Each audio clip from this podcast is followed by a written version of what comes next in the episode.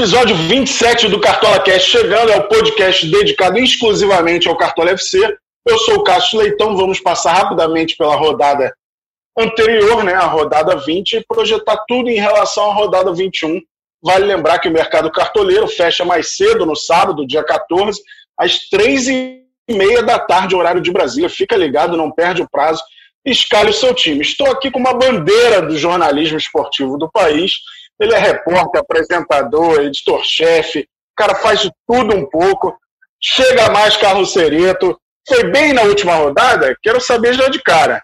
Fala, Caçocla. Não fui bem, não fui bem. Fiz, acho que 60 pontos, se eu não me, se eu não me engano.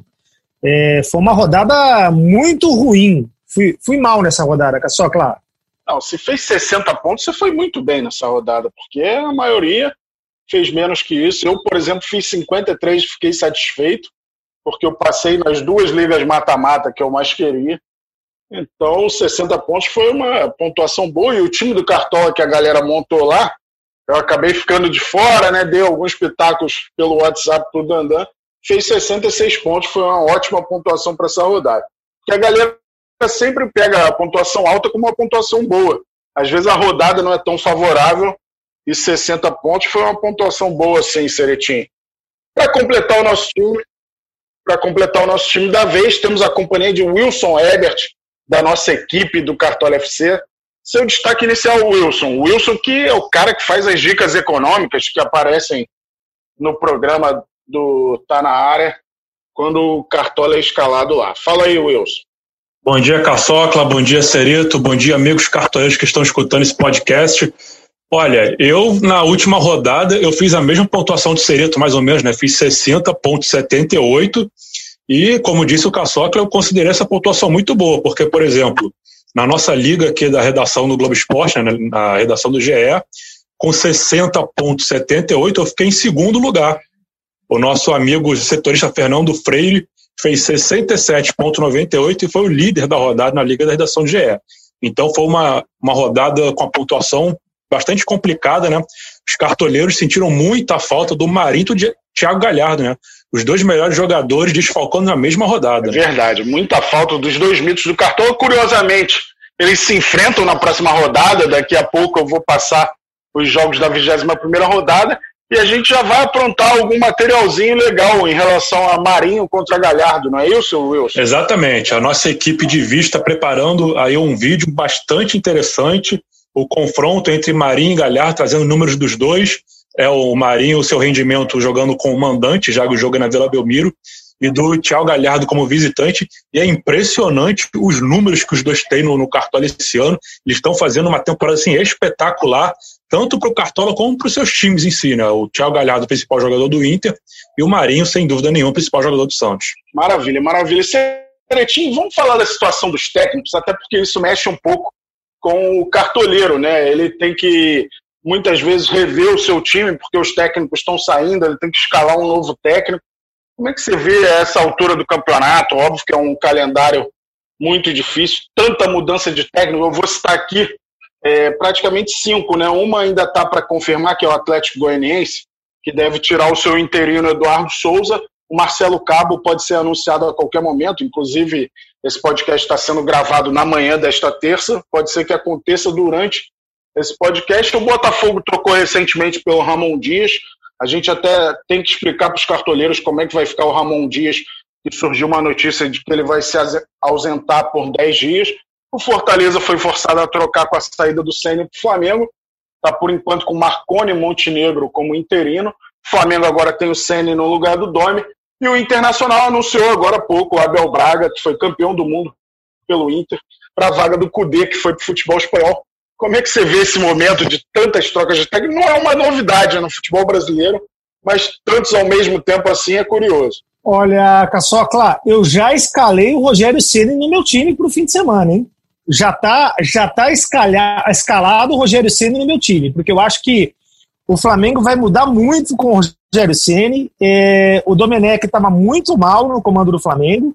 Então, o Rogério Ceni já está escalado para o meu time. Maravilha, maravilha. Você que escalou o Rogério Ceni, ele ainda no Fortaleza nessa rodada, porque tem disso. Ele vai acabar entrando automaticamente como como técnico do Flamengo no seu time, mas não custa reforçar, olhar o seu time para ver se está normal lá o Rogério Senna já valendo como técnico do Flamengo, porque se você escalou ele como do Fortaleza e não mexeu de novo, ele não vai se transferir para o Flamengo automaticamente. E, ele já está valendo, viu, Caçocla? Já, já apareceu para mim aqui como técnico do Flamengo. Já está valendo. Já botei ele aqui. Maravilha, maravilha. Você que escalou o Cudê tem que mexer também, porque muita gente escala o time muito cedo, né, Cereto?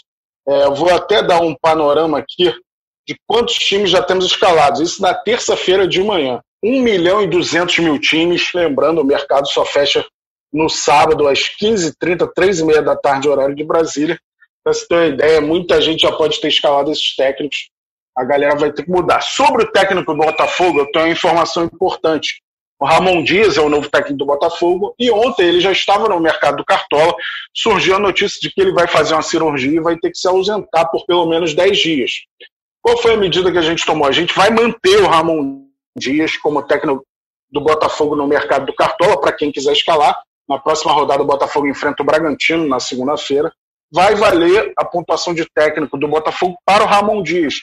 Isso porque a comissão técnica dele que vai trabalhar, ele vai se ausentar por uma questão de saúde, e a gente sempre mantém o treinador no mercado do Cartola, nesses casos e em suspensão também. Por exemplo, na última rodada, o Sampaoli estava suspenso, e ele foi mantido como técnico do Galo no Cartola, que não faz diferença para o mercado, vai até confundir a galera se a gente ficar mexendo no treinador. E já aconteceu em casos de Covid também nesse Brasileirão. O Dorival, quando estava no Atlético Paranaense, o Domi no Flamengo, se ausentaram por Covid e foram mantidos no mercado do Cartola. Portanto, se você quiser escalar o técnico do Botafogo para a rodada, é o Ramon Dias mesmo. Ele não vai fazer a estreia oficial, né, mas é o filho dele que vai comandar o Emiliano Dias. Seguindo aqui, vamos ao top 5 da última rodada. Tem um nome aqui que o Sereto acha que eu gosto muito, né?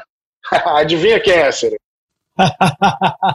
Sabino! Sabino foi muito bem na rodada, hein, Caçocla? O primo do Caçocla. foi o quarto maior pontuador. Por incrível que pareça, eu não escalei o Sabino. Escalei o Cuesta que enfrentou o Sabino mas o maior pontuador foi o Giovanni Augusto, que está numa fase muito boa. Um cara, é um excelente jogador, mas que tem muitos problemas com lesão, né? Agora ele está engrenando vários jogos consecutivos, está jogando muito bem, foi o maior pontuador com 17 pontos. Renato Kaiser, do Atlético Paranaense, com 15,40, foi o segundo. Nonato, do Internacional, com 13,40 pontos, foi o terceiro. Sabino, do Coritiba, 13 pontos. E Brenner, do São Paulo, 12,70. Três dos cinco de Inter e Coritiba. Alguma surpresa aí para você, Wilson? Olha, para mim, é, eu até quando fiz a matéria ontem né, da seleção da rodada, eu coloquei lá que é uma, uma seleção repleta de surpresas. Para mim foi assim, a gente já esperava que a seleção da rodada teria nomes assim não tanto badalados, porque como a gente falou, os dois mitos estavam de fora, né, o Thiago Galhardo e o Marinho. Agora, a seleção da rodada tem muitas surpresas, né? Se você me permite aqui rapidinho, estou abrindo aqui a matéria para falar da seleção. O Giovanni Augusto é interessante, que eu tinha comentado sobre ele na redação, na, antes da rodada. Ele vinha bem, estava pontuando bem. Só que eu acabei também não escalando o Giovanni Augusto porque era jogo contra o Inter no Beira Rio, né? Então ficava complicado. A galera fugiu do Coritiba nessa rodada. Pois é, mas, por exemplo, o Atlético Mineiro, que goleou o Flamengo por 4 a 0 na seleção da rodada tem apenas o Everson e o São Paulo. E na defesa da seleção da rodada foram três zagueiros, né? O Oliveira do Atlético Goianiense, o Sabino do Costa que vocês falaram, o Lucas Fonseca do Bahia. No meio campo é, tem o Nonato, por exemplo, que começou no banco, né? E entrou já no segundo tempo. O Igor Gomes do São Paulo, o Rodriguinho do Bahia, o Giovanni Augusto Curitiba, que foi o mito, e no ataque o Bergson do Fortaleza, o Brenner do São Paulo. O Brenner eu acho que não foi uma surpresa, porque ele vem muito bem também. E o Renato Kaiser do Atlético Paranaense, que eu considero uma surpresa, porque, embora ele tenha algumas pontuações boas aí na, depois que ele foi para o Furacão, o Atlético Paranaense não tem sido um time assim de pontuações tão altas, todo o time, né, mas principalmente no ataque também. Então, eu considero essa seleção bem surpreendente. assim. Boa, boa. O Brenner é o único que foi muito escalado aí desses. É importante você falar que o Atlético só teve dois jogadores na rodada, porque a galera pergunta: e o Savarino? E o Sacha? Savarino com três assistências, Sacha dois gols. Na verdade, o que conta é a súmula em cada gol. E o primeiro gol do Atlético Mineiro contra o Flamengo foi computado para o Gustavo Henrique contra na súmula. Isso faz com que o Sacha perca o gol para o Cartola, obviamente, e o Savarino perca a assistência, porque não existe assistência para gol contra. Com isso, o Sacha fez oito pontos a menos e o Savarino cinco pontos a menos. Eles não figuraram na seleção da rodada por isso, mas o Galo foi muito dominante. Alguma surpresa para você, Seretinho? Desse top 5? Sabino não é surpresa, né? É, não, Sabrino, o Sabino é, inclusive, vou escalar o Sabino também no meu time do fim de semana, porque é, realmente o Sabino está fazendo uma campanha, o Giovanni Augusto também está fazendo uma campanha muito boa. Agora, eu errei, acho que eu errei, queria ouvir a opinião de vocês. Em duas escalações, eu botei o Pedro de capitão e fugi da, da. Porque todo mundo botou o Breno de capitão, né? O Brenner, perdão, de capitão e o Brenner acabou realmente correspondendo às expectativas, e o Pedro é, não foi tão bem assim. E eu coloquei o Thiago Volpe de goleiro e acabei perdendo cartoletas. Acho que foi o grande erro da, da, da minha escalação botar, fugir do, do, do, Brenner de capitão e botar o Thiago Volpe de, de, de, de goleiro, porque acabei perdendo cartoletas na rodada, só. Então, acho até que não botar o Brenner como capitão foi mais ousado, sim. Mas as escolhas não foram ruins, porque o Thiago Volpe você foi na segurança de não levar gol contra o Lanterna do campeonato, acabou levando. Mas é, nesse campeonato tá difícil escolher goleiro e é, eu sempre opto pelo goleiro que eu acho que não vai levar gol. E mais uma vez eu dei sorte, eu botei o Everton do Palmeiras e acabou não levando gol. Eu contei com a, com a fase não muito boa do Vasco, a boa fase do Palmeiras e aí eu garanti os cinco pontinhos. Mas o Thiago Volpe tinha tudo para garantir cinco pontos. E o Pedro, em relação ao Brenner, vamos dizer, o Brenner fez um gol que a bola não entrou. Se o juiz não dá o gol, ele não ia fazer essa pontuação tão expressiva. E o Pedro deixou de fazer dois gols porque o Everton agarrou, o Everson, né? Agarrou muito naquele Galo Flamengo. Então o Pedro poderia muito bem fazer os gols que ele vem fazendo. Eu não acho que foi uma aposta tão errada. Ela acabou dando errado né, na pontuação, mas antes do jogo era bem possível. Inclusive, a gente indicou né, os ataques de Atlético Mineiro e Flamengo. Acabou que só o do Atlético transformou esse ímpeto ofensivo em gols. Né? Eu acho até que o Keno era o mais indicado e o Savarino e o Sacha foram muito bem também o Keno vai sempre bem, mesmo quando não faz gol. O que, que você acha, Wilson? É, eu não tenho como dizer que esses jogadores que o Cerito citou foram apostas erradas, porque eu coloquei o Thiago Volpe como goleiro no meu time e escalei o Pedro também. Só que eu fui modinha na, na escolha do capitão, botei o Brenner de capitão, mas o meu ataque foi Brenner, Pedro e Keno. Porque a gente até conversava na redação que Flamengo e Atlético Mineiro era um jogo assim que parecia ser de muitos gols, porque o Atlético vinha mal, é, quatro jogos sem vencer. O Flamengo a gente já sabia que a defesa não estava. Não é que não estava tão bem, né? Estava muito mal. Então eu até comentei lá na redação que eu imaginava que o jogo poderia ser 4 a 4 Acertei o placar do Galo, mas não acertei do Flamengo, né? Foi de muitos gols, mas só por um lado. Curioso que o Mineirão teve 10 gols em dois dias, né? Que ontem Cruzeiro e Guarani empataram por 3 a 3 pela Série B. Filipão gosta de jogo de muitos gols no Mineirão, não é, Serena? Ah, gosta. Gosta sim. E, e, e, assim, acertei em botar o Queno. Eu, eu, eu escalei o Queno também. Porque achei que, que Flamengo e, e Galo dariam um jogo de, de gol dos dois lados. E Só que eu acertei no Queno e errei no Pedro, né? Se bem que o Pedro é, perdeu, quer dizer, perdeu não, o goleiro pegou, né? Ele teve duas oportunidades de fazer o gol. Se ele faz os dois gols que ele perdeu, pelo menos um deles, a história seria outra, né? Pelo menos é, é, eu botei ele de capitão e aí é, teria muito mais pontos. Então é isso, né? É, o Cartola não deixa de ser um jogo, né? E o jogo tem sorte, né? É, tem um componente sorte. Então, às vezes você dá sorte, às vezes você, você dá azar, não tem jeito. Não, muitas vezes, acho que 60% é sorte. O cartoleiro tem a sua estratégia, vai por um caminho, se liga nas estatísticas, mas se não acontecer em campo, não adianta nada. E em campo, quem resolve são os jogadores mesmo. Eu vou passar aqui pelos jogos da 21ª rodada, peço que vocês fiquem atentos, porque cada um de vocês vai apontar uma barbada da rodada, e não vale colar na barbada do outro. Beleza? Vamos lá, jogos da rodada 21 no sábado, né, às 16h30, Santos Internacional Esporte Vasco, ou seja, o mercado fecha uma hora antes, 15h30, aliás, fica ligado, porque tem muito celular adaptado ao horário de verão e confundindo as pessoas no fechamento do mercado, bote o seu celular para o horário de Buenos Aires. Que aí não vai ter esse problema. Essa é boa dica, hein? É... Mas, mas, é, mas, é sério, porque atrapalhou muitos cartoleiros e não tem nada que a gente faça do nosso lado operacional. É, é uma questão do, do celular das pessoas, que o, o celular meio que está contando como se houvesse horário de verão no Brasil que não tem mais. E aí aparece o fechamento do mercado uma hora depois. Mas a galera sabe, o mercado fecha uma hora antes do primeiro jogo da rodada. No caso, Santos Internacional e Esporte Vasco são simultâneos às quatro e meia da tarde. O mercado fecha às três e meia da tarde.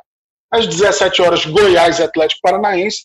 Às 19 temos três jogos: Corinthians e Galo, Grêmio, Ceará, Fortaleza e São Paulo. 21 e 30, Flamengo e Atlético Goianiense, Palmeiras e Fluminense. Só na segunda-feira, no domingo não tem jogo por conta das eleições. Coritiba e Bahia às 18 horas, Botafogo e Bragantino às 20 horas, fechando a rodada 21. Sua barbada da rodada, Carlos Olha, olha, eu vou escalar o Marinho, né? O Marinho, para mim, é bola na caçapa. O Marinho vai ser meu capitão, inclusive. Eu acho que não tem, não tem por onde. Tudo bem que o Santos vai pegar o Inter, né? Um jogo difícil, né? Um jogo complicado. Mas eu vou, não dá para deixar o Marinho de fora dessa rodada. Aliás, bom, vou escalar só o Marinho porque eu quero ouvir os outros, quero ouvir vocês também.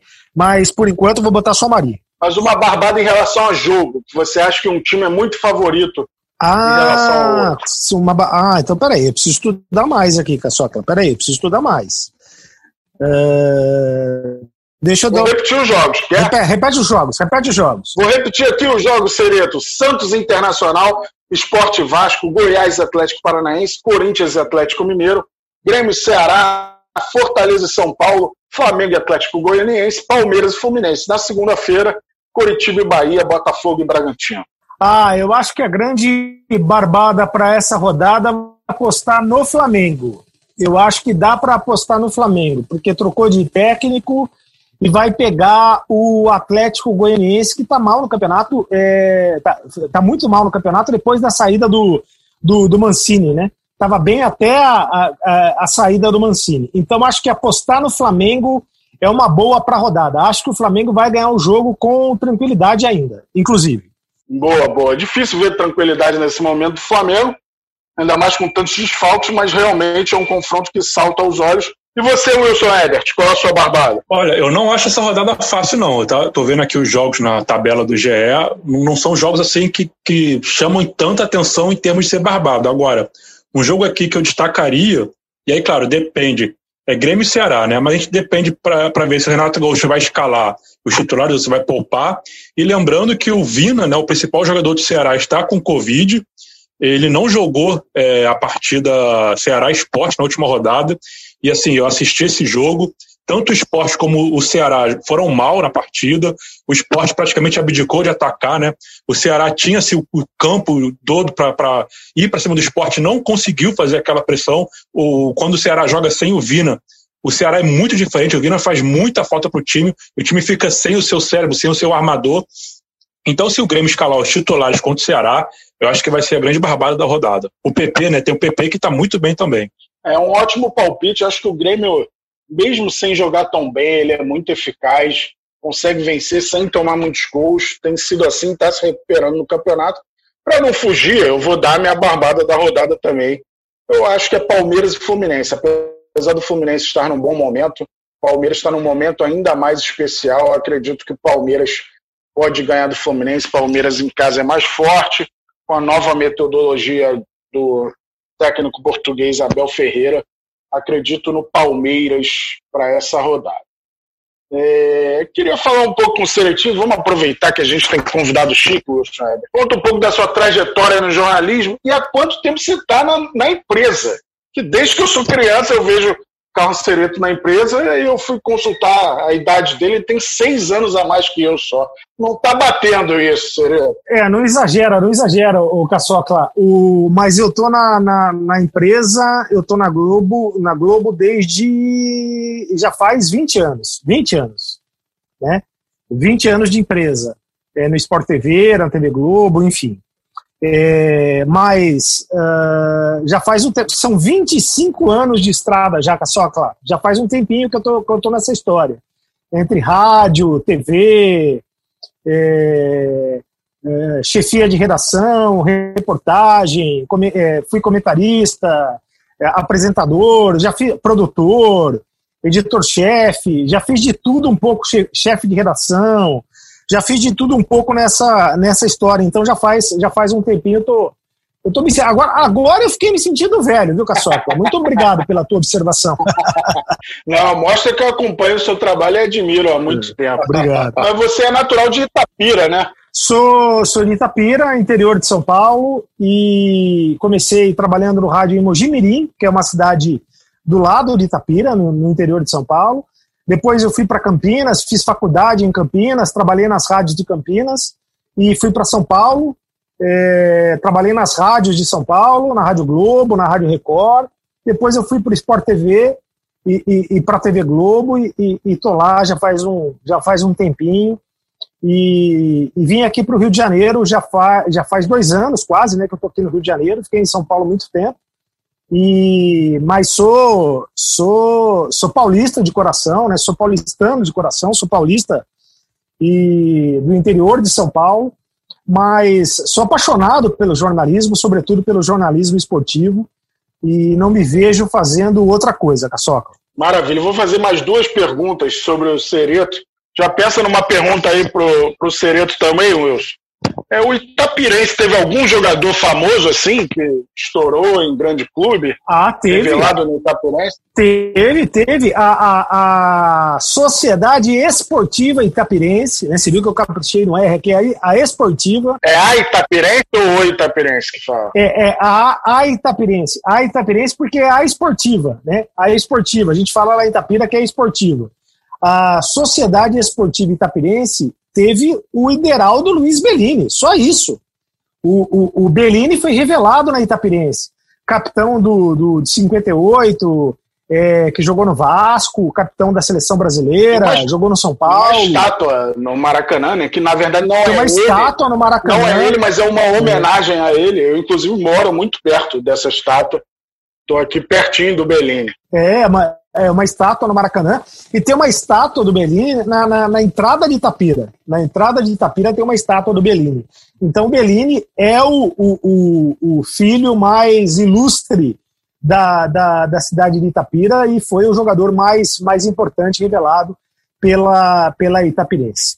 Ah, bacana. Eu quero saber qual o próximo passo de Carlos Cereto, para onde vai Carlos Cereto na programação do Sport TV a galera tá curiosa. Olha, por enquanto eu tô de volta ao Seleção, Caçoca. Tô de volta ao Seleção, Sport TV, todo dia, né, como comentarista fixo e, e, e apresentador, ao lado do, do André Rizek. Por enquanto eu tô de volta ao Seleção, mas a gente nunca sabe, né? É, na televisão tudo muda muito rápido. É, é, muitas mudanças, né? Eu vim aqui para o Rio de Janeiro para fazer o Acabou a Brincadeira, é, acabou, a, a, programação mudou, eu fui para o Seleção, depois fui para estar na área, e agora estou de volta no Seleção. Então, é, é, é, meio que nem vida de técnico de futebol, né? Você nunca sabe onde você vai estar amanhã, viu, Caçoca? Bom demais. Babu, todo mundo quer contar com, com o seu prestígio, com o seu conhecimento. Manda sua pergunta aí, Wilson. Bom, o Cereto, né, apesar de jovem, já tem já uma carreira longeva no jornalismo esportivo. Eu queria saber dele assim, qual foi o momento mais marcante dele como jornalista esportivo, alguma cobertura, algum acontecimento especial. Qual foi o momento que ele bota assim reserva assim, com mais especial da carreira dele, desde o primeiro dia até o momento, até o presente momento? Olha, Wilson, teve é, de, de, positivo, teve dois momentos bacanas, né? A Copa do Mundo aqui no, aqui no Brasil e eu chefiei a, a cobertura da, da, do Sport TV, a cobertura da seleção brasileira na Copa do Mundo, e foi muito bacana essa experiência, porque foi única, né? É, acho difícil que a gente tenha outra Copa do Mundo aqui no Brasil. E, e, teve o 7 a 1 que foi, foi histórico, foi marcante, foi triste, mas foi marcante, né? Acompanhar aquela coisa toda. E, e também o título, o título mundial do Corinthians no Japão. Eu, eu, eu, estava no título mundial do Corinthians no Japão em 2012 como, é, como repórter e chefe de reportagem. Então foi bacana também. É, do lado é, negativo e marcante ao mesmo tempo, a morte do Serginho. O Serginho, o zagueiro do São Caetano, é, morreu em campo praticamente, né? E eu estava, eu era o repórter do Sport TV naquela cobertura, é, dentro de campo. Então eu presenciei tudo aquilo, aquilo ficou marcado, foi muito marcante. Então são, são momentos que eu guardo na memória, dois momentos muito positivos e um momento muito triste, que foi a morte do Serginho, e eu estava em campo e registrei aquilo é, praticamente em tempo real, né? Então, é, são coisas do jornalismo que a gente vive o dia a dia e que a gente vai é, guardar na memória e vai contar para sempre essas histórias. Eu lembro a imagem do Euler, ele estava no São Caetano nesse jogo, é desoladora, o desespero dele ao ver o companheiro. E, por outro lado, deve ter sido muito mágico ver aquela invasão de uma torcida de um time brasileiro no outro lado do mundo, tinha 40 mil corintianos, impressionante aquilo que a torcida do Corinthians fez. Eu acho até que no âmago do torcedor corintiano, esse título é muito mais especial que o de 2000, porque ele vem seguido de uma Libertadores tão esperada. Por isso que eu acho muito mais valioso, apesar dos dois serem considerados campeonatos mundiais. Eu acho, imagino que no coração do corintiano, o de 2012 seja muito mais especial, tanto que tinha mais corintiano do outro lado do mundo do que no Rio de Janeiro, que é a 400 quilômetros. Pois é, e o exatamente, sobretudo por isso, pelo ambiente, né? Porque era como se você estivesse no Pacaembu. Era um negócio impressionante a, a quantidade de corintianos que, que, que, estavam no Japão, que estavam uh, no estádio, em Yokohama. Foi algo absolutamente impressionante e, e, de fato aquele clima, aquele ambiente todo e conhecer o Japão, né? Porque eu não conhecia o Japão. O Japão é, é absolutamente espetacular. A educação dos japoneses é uma é olha para quem tiver a oportunidade de conhecer o Japão um dia é de fato algo absolutamente único. É de, é de fato espetacular. Então é, é, ficou muito marcado na minha na minha carreira realmente esse esse título do Corinthians, essa cobertura em 2012. Maravilha. Esse, esse mundial, esse mundial do Corinthians, uma imagem que, que me marcou muito, que quando eu vi assim, fiquei bastante chocado, foi aquela invasão no aeroporto, né? Foi uma cena assim realmente impressionante. A torcida do Corinthians tomando o aeroporto. É, eu, eu, não, eu não lembrava naquela época de ter visto algo assim perto daquilo. Foi realmente bastante impressionante. Verdade, verdade, Wilson. Vamos seguir aqui falando com o Wilson, que ele é o cara que prepara as dicas econômicas. Qual é a fórmula que você usa, Wilson, para preparar essas dicas econômicas. Inclusive, a gente sempre exibe no Tá Na Área as dicas econômicas. O Dandan sempre elogia, hein? É, mas eu vi que na última ele cornetou, né? Falou que poderia ter sido melhor. Bom, é, tem rodadas que, assim, a estratégia não existe uma estratégia fi, é, fixa, né? Na última rodada, por exemplo, é, eu escalei assim, os jogadores que estavam vindo bem, que, que foram bem no mês de outubro, é, assim, nas suas posições. Agora, é importante dizer também que nas dicas econômicas, é, eu escalo jogadores que custem no máximo 13 cartoletas, mas é muito difícil eu colocar um jogador que custe mais de 10 cartoletas. E o preço máximo, né, existe um teto que é de 100 cartoletas. Então, o principal na hora de escolher jogadores é que eles atendam a essa precificação, né, que não custem mais de 13 e que o time todo não tenha um preço que passe de 100 cartoletas. Agora, a estratégia ela varia. Às vezes, por exemplo, o mercado está muito difícil, não tem jogadores é, tão, tão bons nessa precificação, então eu busco aqueles jogadores que têm mais chance de valorizar. Às vezes tem esse ano até está tendo assim, está sendo mais fácil em termos de preço, né? Por exemplo, o Pedro é, foi um jogador assim muito escalado é, na maioria das vezes que ele jogou e ele ainda não passou das cartoletas. Então o Pedro é um jogador que marcou muita presença é, no time das dicas econômicas. Assim como outros jogadores também, o próprio Giovanni Augusto é um jogador que começou a aparecer mais né, nas dicas econômicas. Então eu procuro é, variar um pouco entre jogadores que podem valorizar e jogadores que têm chance de pontuar bem e não custam tão caro. Né? Boa, boa. Estou aqui com a lista dos mais escalados para a próxima rodada. Os três mais escalados são Thiago Galhardo é o primeiro. Galera não abre mão. Ele é meia no Cartola e desde que o Guerreiro machucou, ele é atacante. A galera meio que joga com quatro atacantes. Gabigol do Flamengo, apesar de estar voltando de lesão, jogou poucos minutos domingo. Ele é o segundo mais escalado até o momento e o David Braz, zagueiro do Grêmio, é o terceiro mais escalado. A gente está caminhando para a parte Agora, final. Agora, claro. Diga. Não, me diz uma coisa. O Orejuela vai jogar? Porque o Orejuela não está convocado para a seleção. A gente já trocou ele pelo Vitor Ferraz. Já aparece o Vitor Ferraz como ah, boa. lateral provável boa, do Grêmio. Boa, boa. Cereto está sempre ligado. Estamos caminhando para a parte final aqui, ô Cereto. A gente tem o nosso time temático do podcast do Cartola. Cada rodada é uma bobeira. Às vezes é jogador que inicia em vogal, jogador nascido no sul do país, no nordeste do país, só jogador visitante. Desta vez é uma homenagem a você, só jogador começado com a letra C. C de Carlos Cereto.